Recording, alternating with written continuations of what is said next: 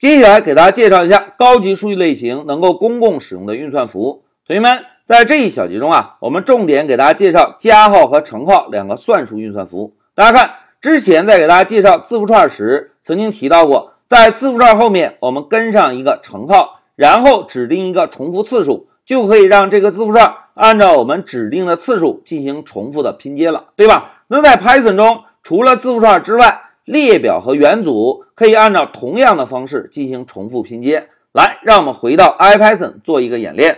老师呢，首先定一个列表，在列表内部指定两个元素一和二，然后跟上一个乘号，在乘号后面跟上一个数字五。现在回车，哎，大家看，一和二这两个元素被重复了五次，并且最终得到了一个新的列表，对吧？那列表演练之后，我们呢再来演练一下元组。老师呢，先来一对小号，在小号内部同样输入一和二两个元素，现在跟上一个乘号，然后呢指定重复次数是二，现在回车。哎，同学们看，回车之后，我们可以得到一个新的元组，元组中一二这个元素被重复了两次，对吧？那现在同学们思考一下，列表可以重复，元组可以重复，字典可以重复吗？哎，同学们都在思考。那现在老师啊就定一个字典。然后增加一个键值对，这个键值对的 key 是 a，值呢写成 z。字典定义完成之后，老师在后面跟上一个乘号，再跟上一个数字三。现在回车，哎，大家看回车之后，IPython 报错了，错误的原因呢告诉我们，字典和整数这两种类型不支持乘号这个操作符。那现在同学们思考一下，为什么字典不支持乘号啊？哎，非常好。因为在字典中是以键值对的方式来保存数据的，在字典中 key 必须是唯一的。大家看，如果我们让这个键值对重复三次，是不是就意味着字典中存在三个同样的 key 了？这一点是不是就违反了在字典中 key 是唯一这个特性？哎，因此在 Python 中，字符串、列表以及元组都是可以使用乘号进行重复的，但是字典不可以，因为。字典中 key 是唯一的。好，现在再让我们回到笔记，同学们，接下来看一下加号运算符。加号是不是表示相加的意思，也就是合并的意思？我们在 Python 中啊，针对字符串、列表和元组都可以使用加号运算符进行拼接。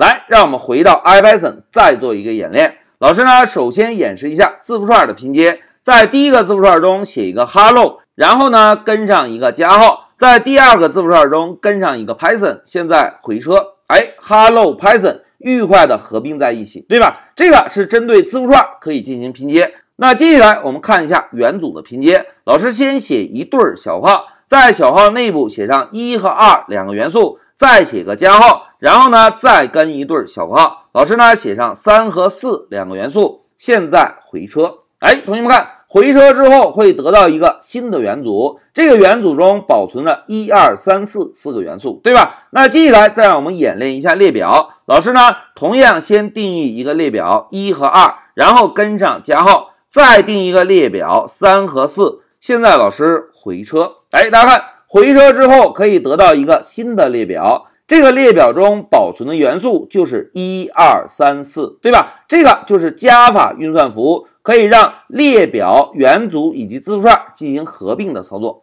哎，讲到这里，老师要问大家，同学们，针对列表的加法操作，跟我们之前学习的列表的哪一个方法非常像？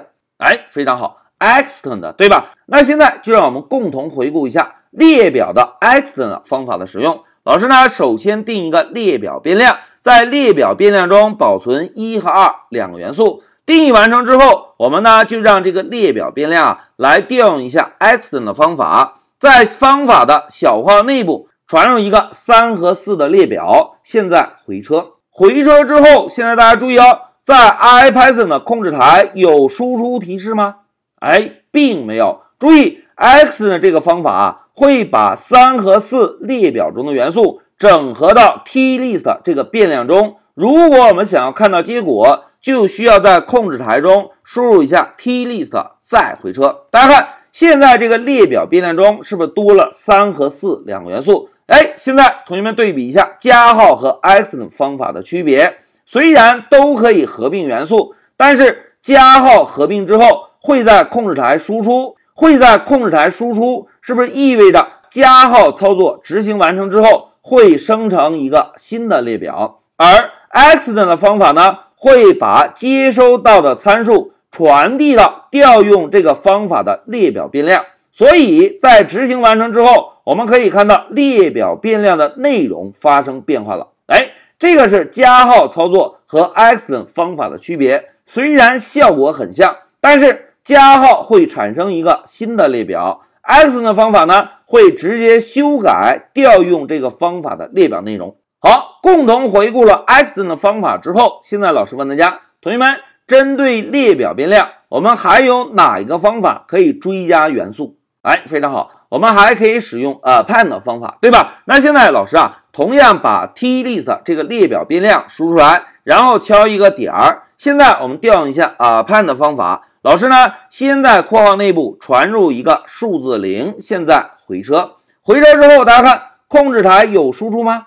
哎，并没有。为什么没有输出呢？因为 append 方法。同样是修改调用方法的列表变量，对吧？那现在老师啊，把 t-list 这个列表变量做一个输出。哎，同学们看，最后一个元素是不是就是数字零，对吧？那现在关键时刻到了，同学们注意，extend 方法可以向列表中追加一个列表，append 方法也可以向列表中追加元素。那么追加的内容有什么区别呢？哎，现在老师摁一下向上的键。然后把刚刚传入的元素零啊改成一个列表。现在老师在列表中增加两个元素，注意啊，老师写一个八，再写一个九。现在回车，回车之后同样没有输出，因为 append 方法是修改的列表的内容，对吧？那现在我们啊就来查看一下这个列表中元素的情况。现在回车，大家看回车之后。append 方法是怎么样处理这个列表参数的？哎，append 方法会把列表参数当成一个元素追加到列表变量中。哎，现在同学们注意啊，老师把上面的代码全部选中。我们先来看一下 extend 方法。extend 方法我们传入了一个列表参数，但是这个列表参数在合并到列表变量中，哎，还是一个列表吗？并不是。会把数字三插入到列表末尾，再把数字四插入到列表末尾，也就是这个参数列表会被打散，对吧？那现在再来观察一下 append 的方法，大家看 append 的方法传入了一个列表参数，然后呢，整个列表参数会被当成一个独立的元素插入到列表的末尾。哎，这个就是 append 方法和 extend 方法一个非常明显的区别。好。讲到这里，让我们回到笔记。同学们，在这一小节中啊，老师呢就给大家介绍一下，针对高级数据类型能够使用的两个算术运算符。乘号可以针对字符串、列表和元组进行重复，加号可以针对字符串、列表和元组进行合并。同时呢，老师针对加号运算符，给同学们共同复习了一下之前我们学习过的列表的两个方法。一个是 extend，一个是 append。extend 会把指定的列表参数合并到当前列表中，而 append 会把指定的列表参数当成一个独立的元素追加到列表变量的末尾，而加号呢会生成一个新的列表变量。好，讲到这里，老师就暂停一下视频。